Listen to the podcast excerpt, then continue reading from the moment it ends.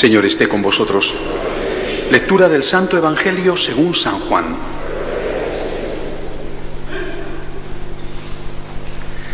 En aquel tiempo Jesús se marchó a la otra orilla del lago de Galilea. Lo seguía mucha gente porque habían visto los signos que hacía con los enfermos. Subió Jesús entonces a la montaña y se sentó allí con sus discípulos. Estaba cerca la Pascua, la fiesta de los judíos. Jesús entonces levantó los ojos y al ver que acudía mucha gente le dice a Felipe, ¿con qué compraremos panes para que coman estos? Lo decía para tantearlo, pues bien sabía él lo que iba a hacer. Felipe le contestó, doscientos denarios de pan no bastan para que a cada uno le toque un pedazo. Uno de sus discípulos, Andrés, el hermano de Simón Pedro, le dice, aquí hay un muchacho que tiene cinco panes de cebada y un par de peces, pero ¿qué es eso para tantos? Jesús dijo, decid a la gente que se siente en el suelo. Había mucha gente en aquel sitio, se sentaron. Solo los hombres eran unos cinco mil. Jesús tomó los panes, dijo la acción de gracias y los repartió a los que estaban sentados, y lo mismo todo lo que quisieron del pescado. Cuando se saciaron, dice a sus discípulos, recoged los pedazos que han sobrado, que nada se desperdicie. Los recogieron y llenaron doce canastas con los pedazos de los cinco panes de cebada que sobraron a los que habían comido. La gente entonces, al ver el signo que había hecho, decía, este sí que es el profeta que tenía que venir al mundo. Jesús, entonces, sabiendo que iban a llevárselo para proclamarlo rey, se retiró otra vez a la montaña él solo. Palabra del Señor.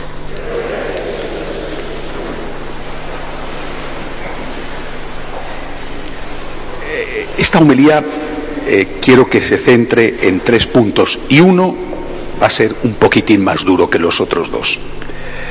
Confío en que no os afecte personalmente. Primero, el Señor hace un milagro. Siempre el Señor hace milagros, no porque tenga un capricho. voy a hacer esta tarde el numerito, no, sino porque hay una necesidad. Pero lo primero, y es muy importante, es tener en cuenta que el Señor hace milagros. Hizo, hace, hará.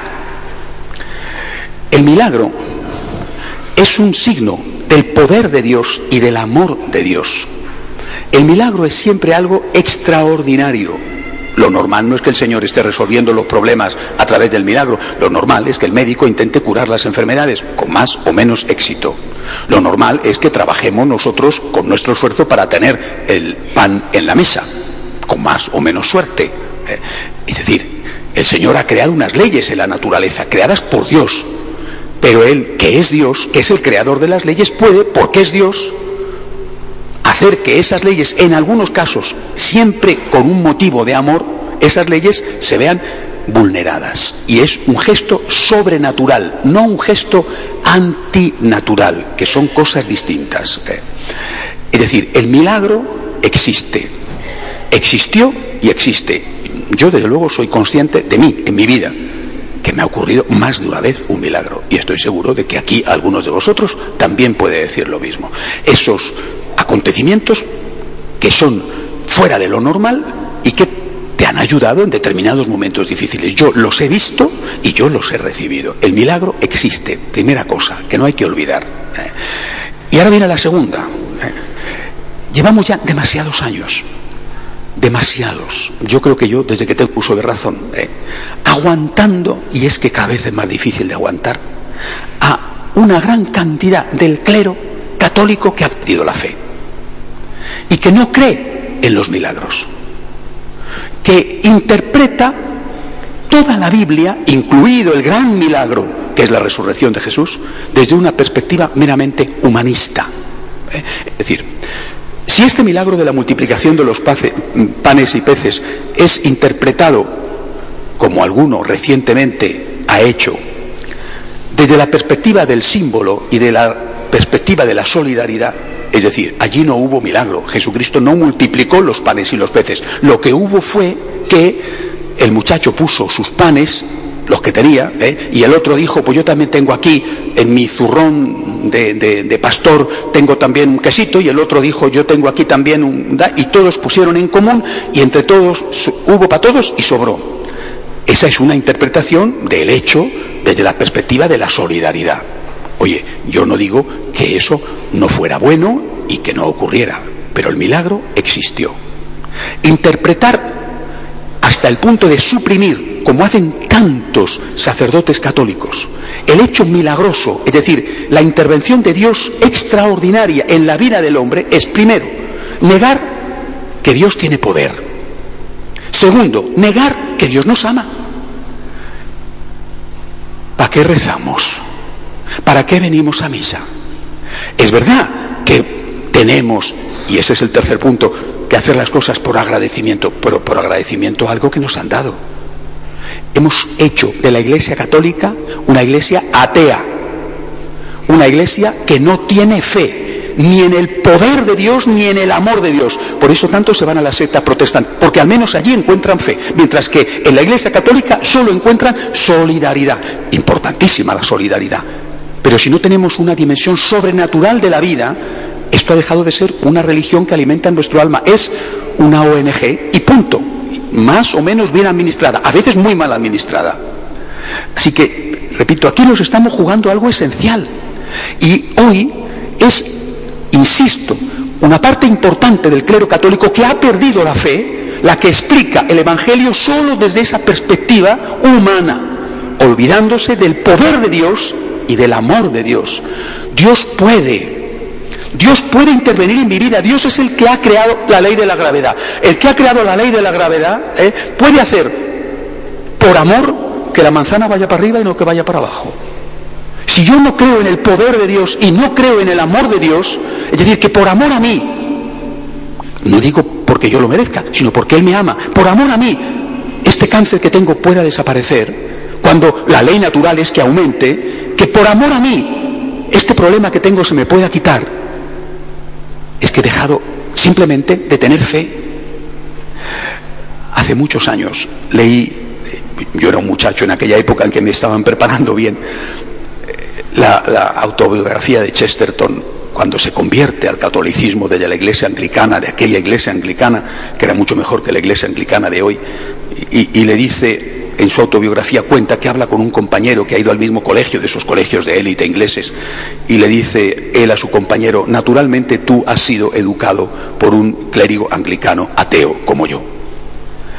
¿Cuántos, cuántos, cuántos han hecho daño? ¿Cuántos hacen daño?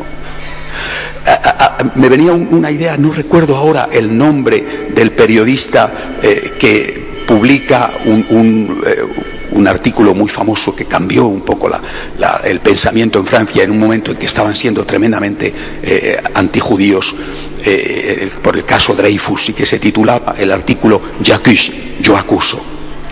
Acusa a la República Francesa en aquel momento ser antijudía. Eh, yo, yo, tengo ganas de decir también eso, yo acuso.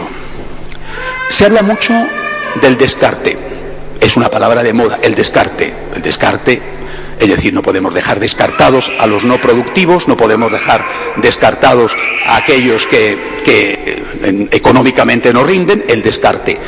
¿Cuántos curas, obispos, eh, y no voy a seguir, están dejando descartados a los sencillos?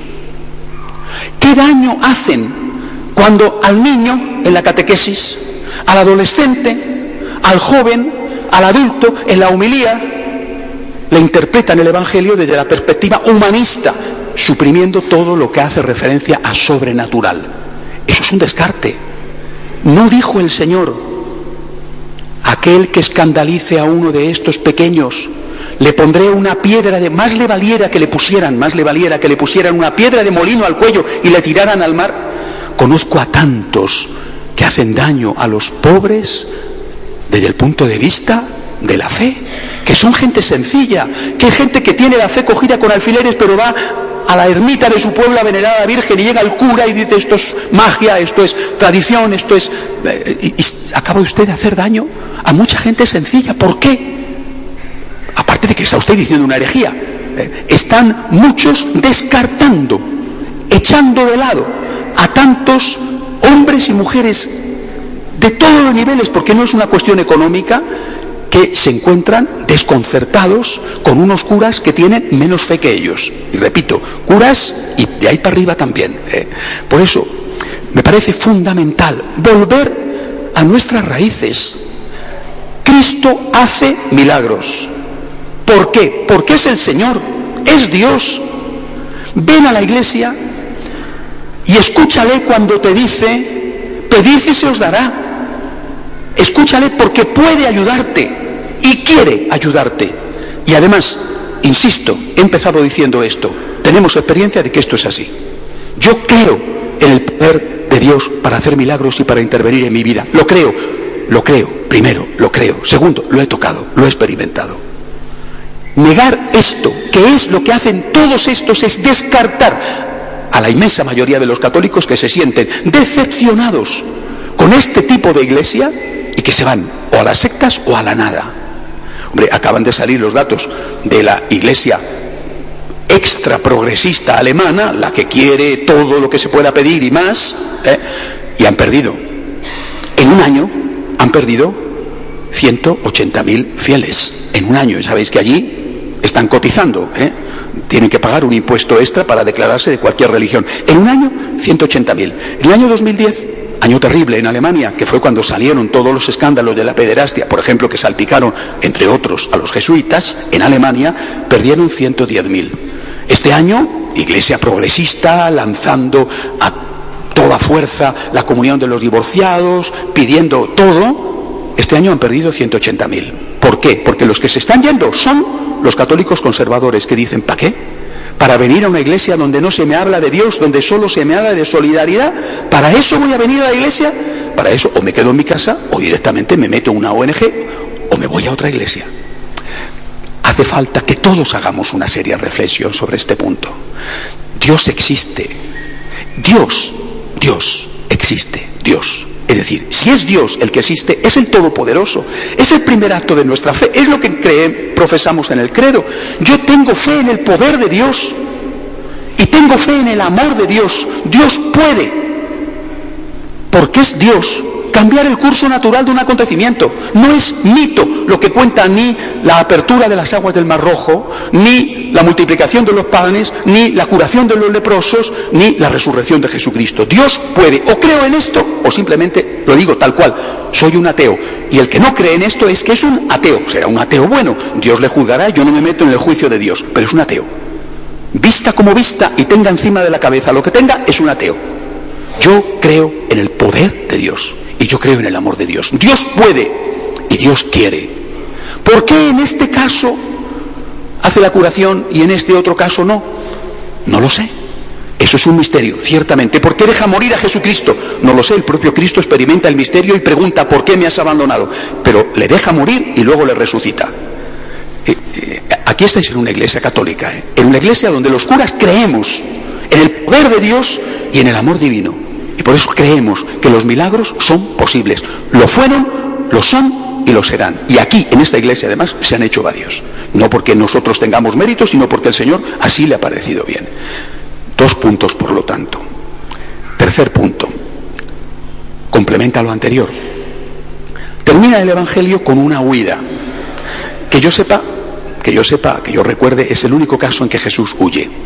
Jesús no huye eh, en el huerto de los olivos, cuando le van a prender. Jesús no huye eh, cuando está en la casa de Caifás, Jesús no huye delante de Pilato, Jesús no huye cuando está en la cruz, cuando le están diciendo, si eres el Hijo de Dios, eh, bájate de la cruz y creeremos en ti. No huye. Solo hay un momento en que Jesús huye. Este. ¿Cuándo le van a hacer rey? ¿Por qué? Evidentemente porque él sabía que su reino no era de este mundo, como le va a contestar a Pilatos meses más tarde, sabía que él no había venido para instaurar un poder político, que ese no era su camino, pero también por otro motivo. ¿Por qué le buscan para, para ser rey? Lo dirá más tarde. Os aseguro que me buscáis porque habéis comido pan hasta saciaros. Después del milagro de la multiplicación de los panes y los peces, le buscan para hacer rey, él se marcha, cuando le encuentran, él les dice esta frase, no aparece en el Evangelio de hoy, es la continuación.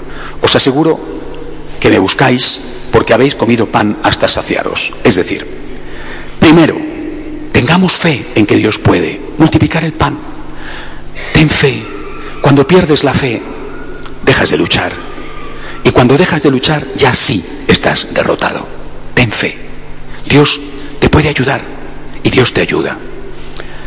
Pero no basta, no basta. Decir, si tú acudes a Dios solo para pedir, tienes fe, pero no basta. Si esa gente hubiera dicho, Señor, no queremos que seas nuestro rey para comer pan gratis, sino que queremos que seas nuestro rey para que nos enseñes a ser como tú, para que nos enseñes a amar, para que nos enseñes a ser santos, Jesús no se hubiera ido. Es decir, tenemos que tener fe, pero también tenemos que tener agradecimiento. El que no tiene fe ni siquiera va a pedir, pero el que solo va a pedir encuentra que Jesús huye de su lado. Esa es la siguiente lección. ¿Tienes fe? Es lo primero. La fe es la primera de las virtudes teologales. ¿Tienes fe? Estupendo, ya tenemos mucho. ¿Tienes agradecimiento? ¿Tienes amor? ¿O solamente tienes fe? Si solamente tienes fe, quizá consigas el milagro, pero a lo mejor no consigues la amistad. Consigues el milagro de aquel que te ama y que te ayuda porque tienes fe, pero él se marcha de tu lado porque está decepcionado de ti, cansado de ti, has aburrido incluso al Dios de la misericordia. Jesús se marcha del lado de aquellos que tenían fe, pero no tenían agradecimiento y solamente buscaban el interés, el Dios que te resuelve los problemas y no el Dios que quiere sanar tu corazón y enseñarte a amar. Tres puntos, por lo tanto. Primero, los milagros existen, han existido y existen. Pedid y se os dará. No lo dudéis, por favor. Pedid y se os dará. Vivimos una espantosa crisis de fe dentro de la Iglesia. Esta semana un cardenal ya jubilado decía, la Iglesia está en un proceso de autodemolición. Y es la realidad. De autodemolición porque ha perdido la fe, ha dejado de creer en la posibilidad de que Dios intervenga en la historia, que lo haga porque tiene poder y porque tiene amor. Segundo, no hagamos daño a los débiles. No hagamos daño a los que no tienen unos argumentos para poderse defender. Yo tengo siete años de estudio de teología. No digo que me pueda enfrentar con los grandes, pero tengo siete años de estudio de teología. ¿Y vosotros cuántos? Y si llega un cura aquí y empieza a marear, ¿y ¿cuántos van a quedar heridos? ¿Cuánto está pasando en cuántas parroquias del mundo? Ya está bien de descarte. Se habla del descarte económico y no se habla del descarte que se está haciendo con la gente sencilla a la cual se la maltrata en su fe y se la trata peor que los grandes economistas y eh, financieros y usureros del mundo tratan a los más pobres. Tercero, ¿tienes fe? Bienvenido. Ten también agradecimiento para que el Señor no se aleje de ti. Que así sea.